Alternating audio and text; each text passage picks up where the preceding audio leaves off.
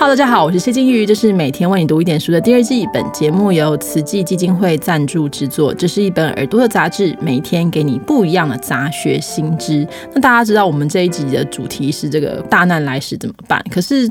大难不会选地方嘛，就是也不会选国家，所以其实世界各地各个国家都有各自的灾难。那有时候这个灾难可能不一定是我们可以理解的，有时可以理解哈。在选择这些新闻啊，或是我们在看这些报道的时候，到底要怎么样去理解跟分析？我们今天邀请的来宾呢是呃，Podcast 界的大前辈。那也是国际新闻这个很重要的一个专家，就是敏迪选读的创办人敏迪。Hello，敏迪。嗨，大家好，金鱼好，我是敏迪。敏迪，我想请问你哦，就是说，嗯，你每天都在处理大量的国际新闻嘛？那跟灾难相关的新闻当然也非常非常多。有没有哪个灾难是对你来说是印象最深刻的？为什么？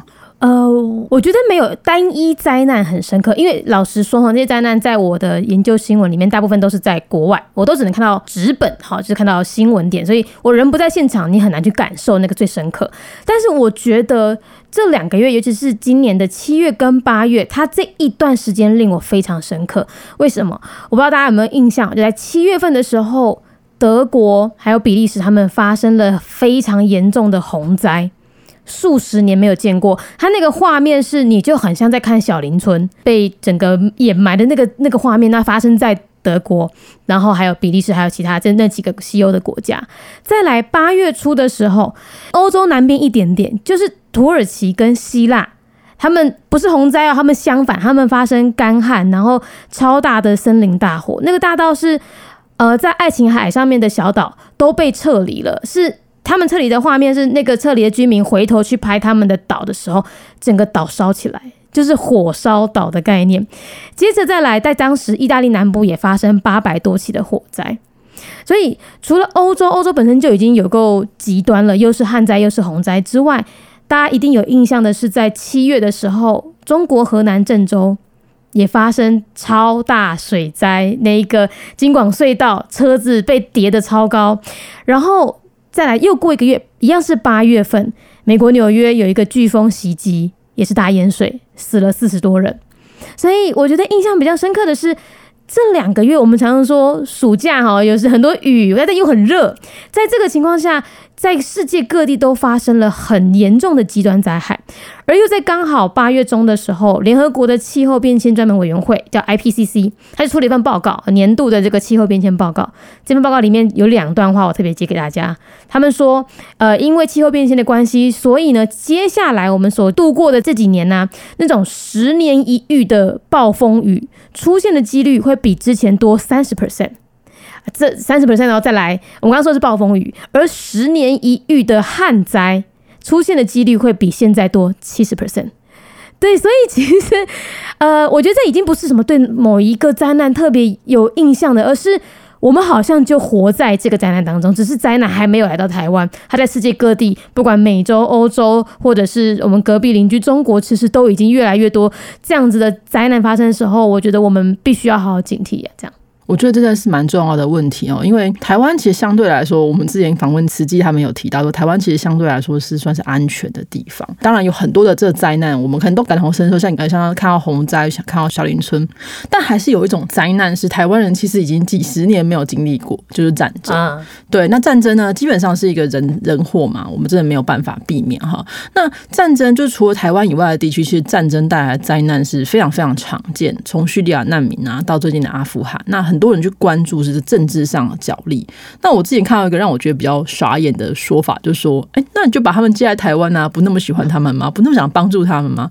但我觉得这件事情不切实际啦。哈，那就您的观察，你会希望台湾人怎么去理解战争带来的难民问题？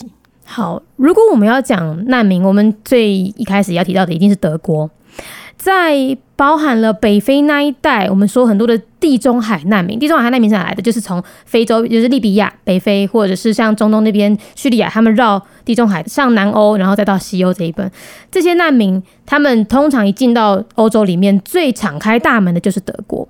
那所以，因为德国本来就是欧盟的老大哥嘛，所以德国出来讲话，其他的国家也不太能说不。然后再加上法国总统马克宏，他也跟进，就说啊，我支持梅克尔的这个难民政策。所以他们透过欧盟。拟定了一份欧洲移民与庇护协议。然后再加上德国自己本身也有基本法，他们本来就规范说，我们就要接受那些政治受到政治迫害的人，所以他们本来就拟定，比如说啊，每一个难民进来，我要给他一百七十欧到两百欧之间等等的。那这个数字大概什么比例呢？就是德国公民自己可以申请的社会救助金大概接近四百欧，所以。一个非公民进到德国，他领到的可以是一半左右的社会救助金，其实已经蛮好的。然后他们怎么做呢？他们一开始没课说我们要来接受难民的时候，他们的各州州长就一起站出来，然后就开始算算说，哎，我这个区域这个城市我可以容纳多少个难民，比例是多少？然后就开门让他们进来了。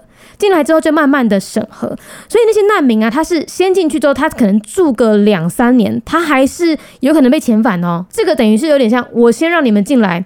等到我觉得你真的不行了，我再让你回去，这就是一种比较包容性的做法。而且除了开大门让他进来之外，还有他们会针对你知道受迫害的程度谁比较严重，我就加速你的审核过程。比如说伊拉克的基督徒这种，就感觉是宗教迫害，或者是。库德族，库德族，我们说也是种族上的迫害。那这些的申请程序就会比其他的难民可能还要再更快一点点的。可是后来还是越来越多人嘛，然后而且就是其他国家也开始容纳不下，像匈匈牙利，他们就开始把门国门都关起来。那进不了匈牙利的人，他们就绕路来到了德国。所以到后来，德国国内是发生了一些社会问题，比如说难民被袭击。或者是收容所被放火这种社会乱象，所以呃，其实难民现在在德国的议这个议题来说，对于梅克尔他的名声伤害是有越来越严重的，但。即便如此，梅克他还是还蛮坚持要保持人道立场的。那他为什么要收这么多的难民？我觉得大家就会问啊，你又花钱，然后又会社会乱象。那梅克他这一开始他的考量是，他认为难民可以解决他们德国少子化或者是缺乏劳动力的这样子的一个状态。所以呃，我觉得他还是来自于一个国内的需求去做解决。那当然一定会造成很多的社会问题。我们刚刚除了讲那种暴力的社会新闻以外，还有就是我们都知道欧洲就是一个高福利的。这一个区域嘛，对不对？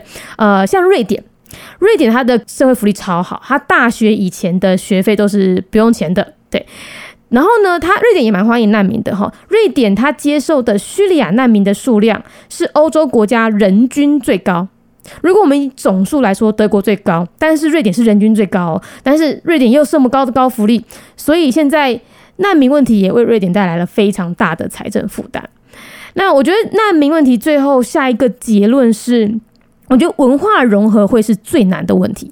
你当然可以让它融入，比如说像现在台湾也有很多移工，移工也是可以成为我们的生产力，这是没有问题的。但是文化融合这件事情，就是这些移工要如何融融入到我们社会，而且他如何可以拥有我们缺乏的呃这些劳动的技能。好，你要培训他，一定要融合嘛。然后我讲一个最极端的例子，就是脱北者。就是北韩，我们知道很多脱北者会来到南韩嘛，那我们就会想说，哎，他们都讲韩文，用很多韩语，然后韩国文化其实也差不多。应该没有什么融合的问题吧，并不是。脱北者进到南韩之后，他还得先拿一段时间，大概一两年，南韩的补助金。然后他们南韩政府会有一些组织，就像那个什么心灵救助会，这样围在一圈说：“啊，你最近在咱南韩这边过得怎么样啊？关心你啊什么的。”就连同语言、同文化南北韩，它都有文化落差的问题，更何况是那些从非洲、从中东来到欧洲。的难民，他们更有可能是会造成社会问题的，所以我觉得重点不是要不要收这些人，重点是这些人进来之后，我们打算怎么让他们融入台湾社会。我觉得这是后面要想的一个很大的问题。当然，你刚刚跟我们讲了很多关于就是战争的问题，因为战争那问题，其实台湾我们真的已经几十年从来没有经历过，我们就会把这件事情想得很简单。可是，呃，包括刚刚你讲的这文化的问题，还有整个生产力的呃问题之外，其实还有很多的这个思考的地方哈。那呃，就你的观察，就是叙利亚的难民问题，或者是阿富汗难民问题，我们常常觉得说跟我们一点关系都没有，就是离我们非常遥远的事情。那在你的观察里面，它会怎么样影响我们的生活？那呃，对我们来说，假如我们没有办法将他们所有的人都迎进来台湾的话，我们还有什么方式是可以协助跟支援的？好，呃，我先回答第一个哈，就是跟台湾有什么关系？好，它或者说我们更大方面的去讲，就是它会怎么影响世界局势？哈，你光看现在德国，德国梅克尔他的政党全民盟已经开始支持率已经有点越来越低了。那谁会起来呢？德国有一个党政党叫做另类选择党，那个党就是极右派。好为什么？因为现在接收难民的国家。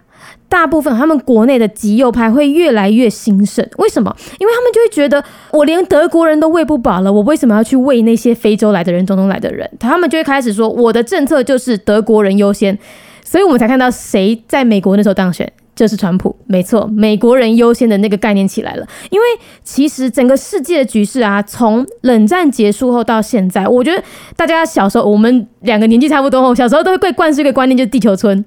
对不对？就是世界大同的一个氛围。但是大概从这几年开始，我觉得难民议题或是其他的政治，比如说我们说，呃，有人说美国人说俄罗斯干预他们的民主，干预他们的选举，这种大家就会开始越来越觉得，我不想要我的国家里面有其他国的人在我生活周遭，然后跟我抢工作。好，那所以。地球村这个概念到了我们这个年代的时候，已经开始慢慢被备受挑战了，所以才会回头看到川普当选。然后还有一个就是英国脱欧，英国脱欧也是属于英国国主主义，他们的极右派开始在那边就是鼓舞，就是说我们为什么要把我们赚的钱都给欧盟其他国家呢？为什么不能留给英国人呢？所以其实当难民议题越来越严重的时候，每个国家会开始转为关注我自己民族的兴盛，那这才是。难民议题在我们说的吃的温饱之外，更深层一个有点像是温水煮青蛙的一个延伸的转变。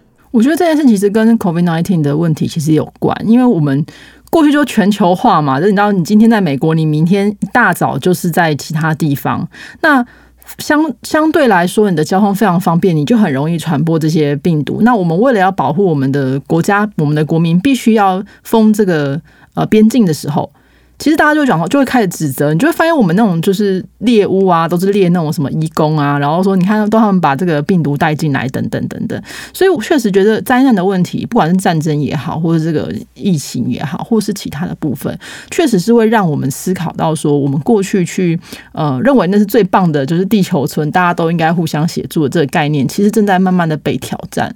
那如果我们还是相信这样的一个价值观，普世的这种就是人道主义的话，其实我们需要。要更仔细的去聆听跟处理这个另一面的声音，要不然有一天可能在你一觉醒来之后，你的国家真的是天翻地覆哈。那所以这也是我在觉得，就是为什么今天要请敏迪，是因为我们觉得很多时候，当然政治的问题或是这些国际局势的问题离我们非常遥远，但实际上呃离你一点都不远哈。那敏迪，你最近就是关于你的这些选读，还有你的这个计划，你还有没有什么部分是想要跟我们的观众来分享的？如果他们想要了解更多关于就其他国家的事情，可以。怎么样做呢？好，呃，首先我要先跟大家推荐我的 App，就是我自己每一天礼拜一到五都有写一千五百字的新闻，很短，其实你大概三五分钟搭个电梯就看完了那一种。那你可以到 iOS 或者是 Google Play 里面下载敏迪选读，那是吸收我最完整的国际新闻的知识。再来，呃，我想要跟大家推荐我最近推出的一个商品，叫国际观察力，因为我觉得台湾人大部分在看国际新闻的时候都是点对点的吸收，我一下看到叙利亚的，我一下看到阿富汗的，但是。在我们还没有建立一个完整的对世界的了解的时候，你那些新闻对你来说都没有吸引力，就是就我我看完就忘。所以这个国际观察力比较像是先有点像国际新闻界的百科全书吧。我把所有的国家，全世界包含联合国成员国或者是没被承认的国家，总共两百零七个国家，再加上一些名词解释，比如说什叶派、逊尼派它在哪里，什么是种族灭绝，什么是。呃，世俗主义这些我全部都写在这本日历里面。你看完之后，你再去看国际新闻，你就可以一目了然了。所以现在正在集资中，希望大家可以支持一下国际观察力。好的，如果大家有兴趣的话，可以支持一下敏迪选读的这个国际观察力，让你每一天都可以真的读到很多关于国际的书哈。你不要啊翻过那个日历就算了，就今天过得好累算了。可是你每天可以学到这种东西，我觉得是蛮棒的哈。我们今天非常谢谢敏迪的分享，谢谢敏迪，谢谢金鱼，拜拜。